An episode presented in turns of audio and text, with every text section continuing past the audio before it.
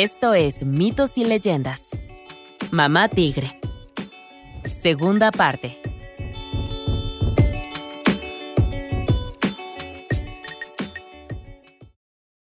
A lo lejos resonó un rugido entre los árboles.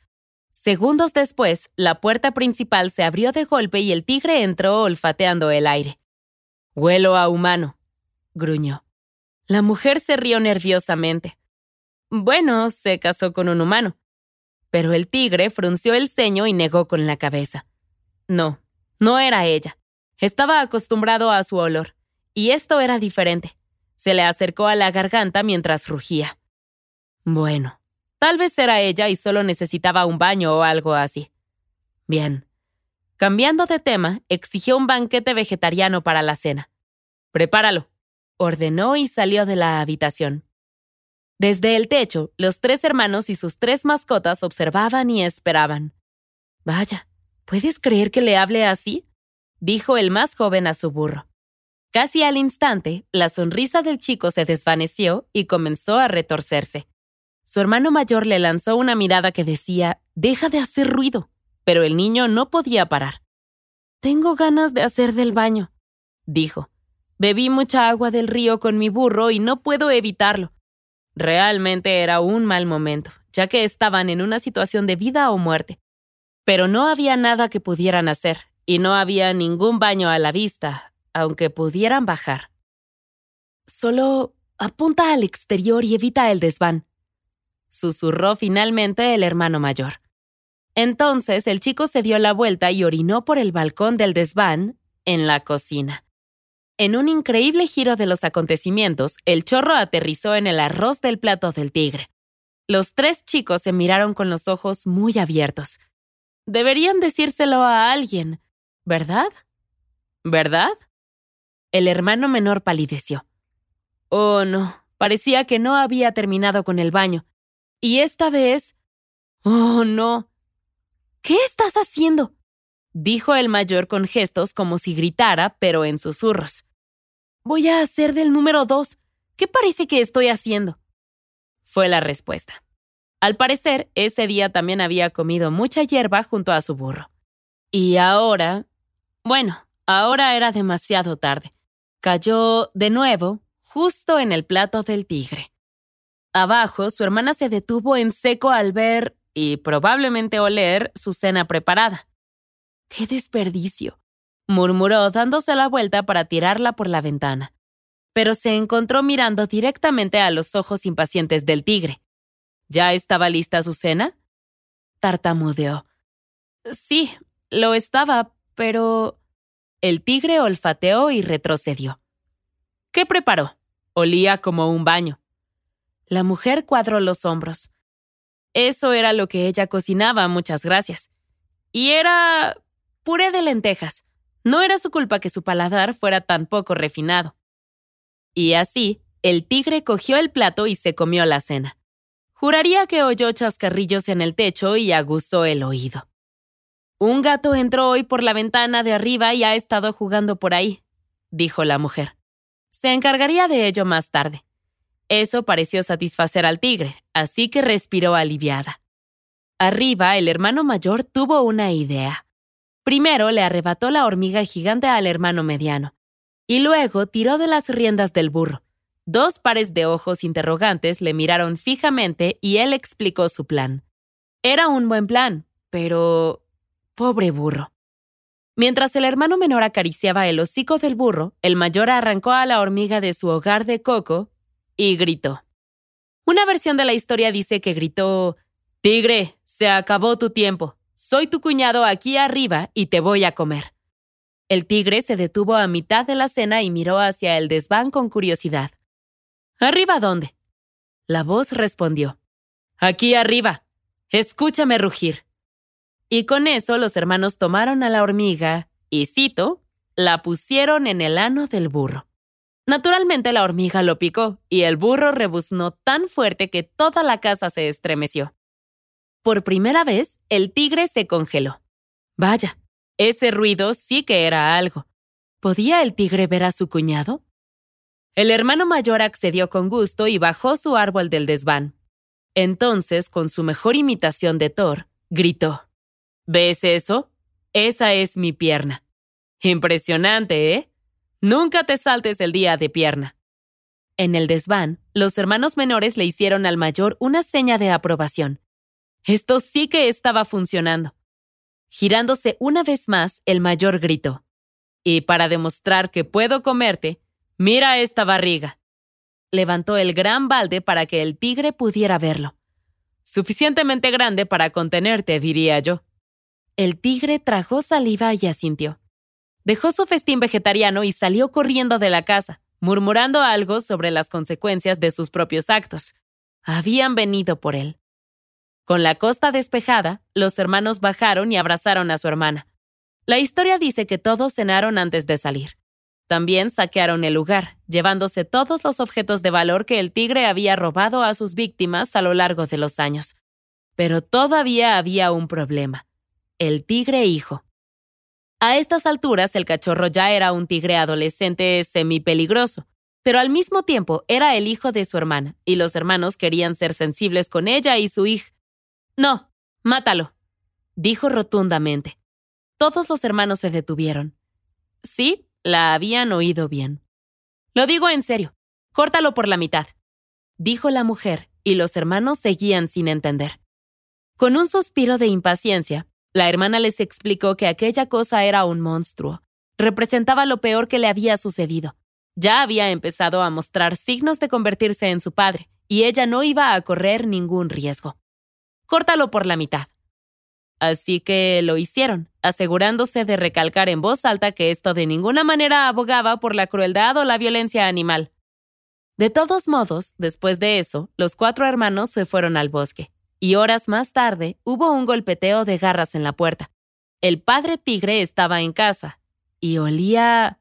¿Panqueques? Sé que estás haciendo panqueques ahí dentro para tu hermano mayor, gruñó el tigre. Sé que son panqueques porque huelen a pelo quemado y a tristeza. ¡Abre! Pero la puerta no se abrió, porque no había nadie. Así que el tigre se escabulló hacia la parte trasera de la casa y se abalanzó por la ventana, aterrizando con las garras fuera, listo para la lucha.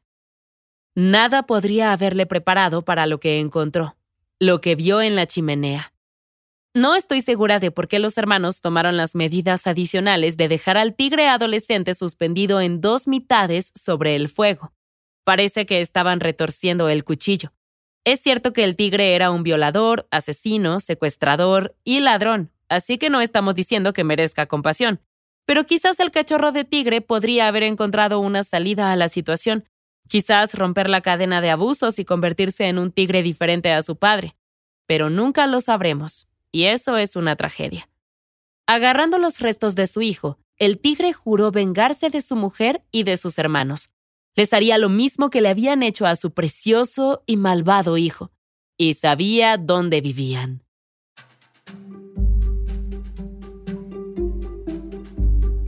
¿Quién quiere un masaje corporal? Escuchó el tigre mientras se preparaba para cenar en casa de sus suegros.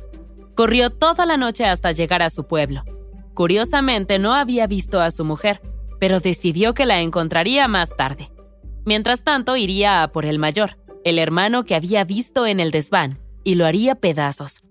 La familia de su mujer sería la siguiente, y luego su esposa lo seguiría hasta la tumba, sabiendo que todos habían muerto horriblemente por su culpa.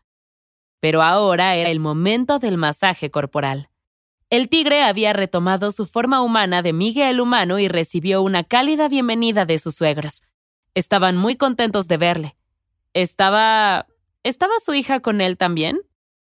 Miguel había esbozado una sonrisa. Esta vez no pudo acompañarlo. Tanto lujo viviendo en la selva. Ah, y tantos nietos ya. Guiñó un ojo. Esta vez estaba demasiado indispuesta para acompañarle en el viaje, pero volverían a encontrarse pronto, aseguró a los padres. Muy pronto. En ese momento, los tres hermanos salieron de la parte trasera. Exclamaron, ¡Hey! ¡Es nuestro cuñado! y se lanzaron a darle un abrazo grupal. En medio del abrazo, el mayor volteó a ver a los demás. Hermanos, ¿saben lo que necesita este tipo? Los más jóvenes sonrieron. Ah, sí, claro.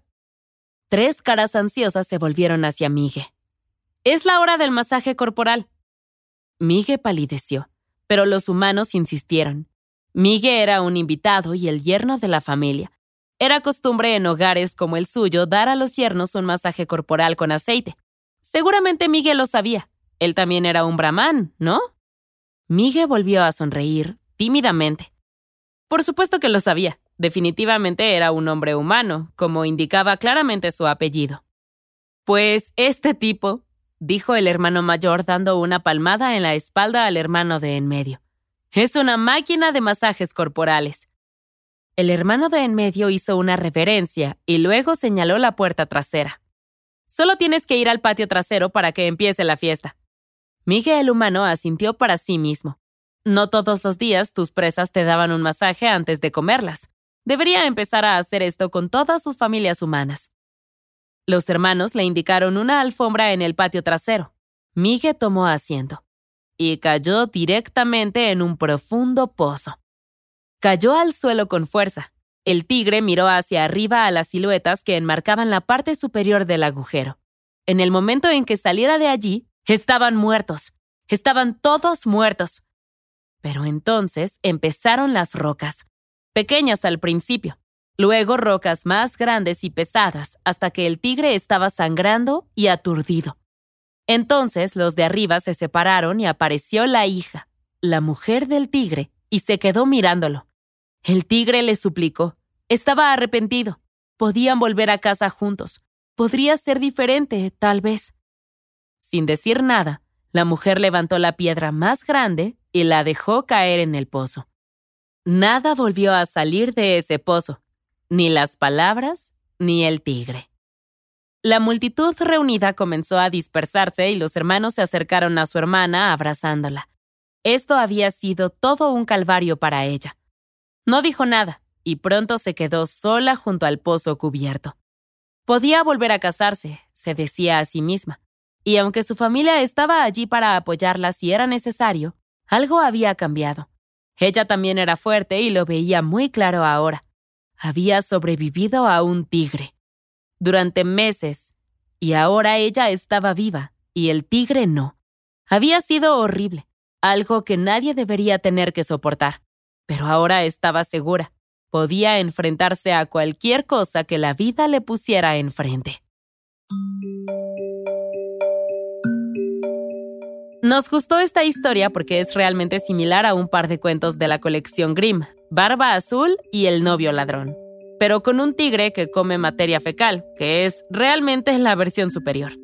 No hemos encontrado ninguna prueba de que una cultura haya inspirado a la otra, así que es realmente genial ver cómo se desarrollan historias similares de forma orgánica. Criatura de la semana. La criatura de esta semana es el hombre caimán del folclore colombiano. Creo que no hace falta decirlo, pero no veas a la gente mientras se baña. Una buena regla para seguir en la vida.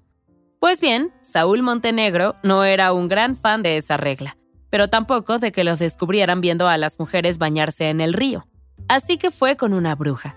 Su solución era simple, una poción que lo convertiría en un caimán. Era innovadora y estaba en descuento. Le dio dos pociones una roja que lo convertiría en caimán y una blanca que lo volvería a convertir en un humano sombrío. Quiero decir, humano, corrigió ella. El hombre encontró a un amigo de confianza, le dejó la poción blanca junto con las instrucciones de dejar la mezcla en un cuenco, y la poción roja hizo lo suyo, por un tiempo al menos. El espeluznante Saúl observó a las mujeres en el río durante un buen rato, y cuando se hartó, empezó a buscar a su amigo con la poción blanca. Todo había salido muy bien, excepto que su amigo iba tarde. El hombre, al ver que un caimán adulto entraba en el claro, se asustó y dejó caer la poción blanca, haciéndola añicos. Saúl se retorció y empezó a restregarse todo lo que pudo en el barro antes de que la suciedad absorbiera la poción restante pero la visión del caimán convirtiéndose en medio amigo, medio caimán, no fue mucho mejor, y el amigo se echó a correr. Por varias buenas razones, Saúl fue rechazado y expulsado de su pueblo. Se fue a vivir a la orilla del río. su madre era la única que acudía en su ayuda, llevándole sus alimentos favoritos, queso, yuca y pan mojado en ron. Pero no por mucho tiempo, porque ella murió de tristeza. La bruja, que se había enterado de la mala transformación de Saúl, sabía reconocer las malas relaciones públicas y supo de inmediato que ninguna cantidad de marketing podría restaurar la calificación de su negocio. Así que la bruja abandonó la ciudad ese mismo día. No sabemos qué le pasó a Saúl. Algunas historias dicen que el río se lo llevó al mar. Otras afirman que aún merodea por el río y que todavía se le persigue. Sea como sea, creo que todos estamos de acuerdo. No mires a la gente mientras se baña ni busques brujas para fomentar tus acciones siniestras. No lo hagas. Simplemente no lo hagas. Eso es todo por esta semana. Mitos y Leyendas es un podcast de los creadores de Mitos y Leyendas y Sonoro. Todas las historias y los episodios se basan en la exitosa franquicia de podcast Myths and Legends de Jason y Carissa Weiser. Nuestro tema principal es de la banda Broke for Free y la música de la criatura de la semana es de Steve Combs. Existen enlaces a más música en las notas del podcast. La producción corre a cargo de Alex González, Mitzi Hernández, Esteban Hernández Tamés e Israel Pérez con el ensamblaje de Ricardo Castañeda para Sonoro Media. Yo soy Vale Estrada y también me hago cargo de la adaptación al español. Muchas gracias por escucharnos y nos encontramos hasta la próxima.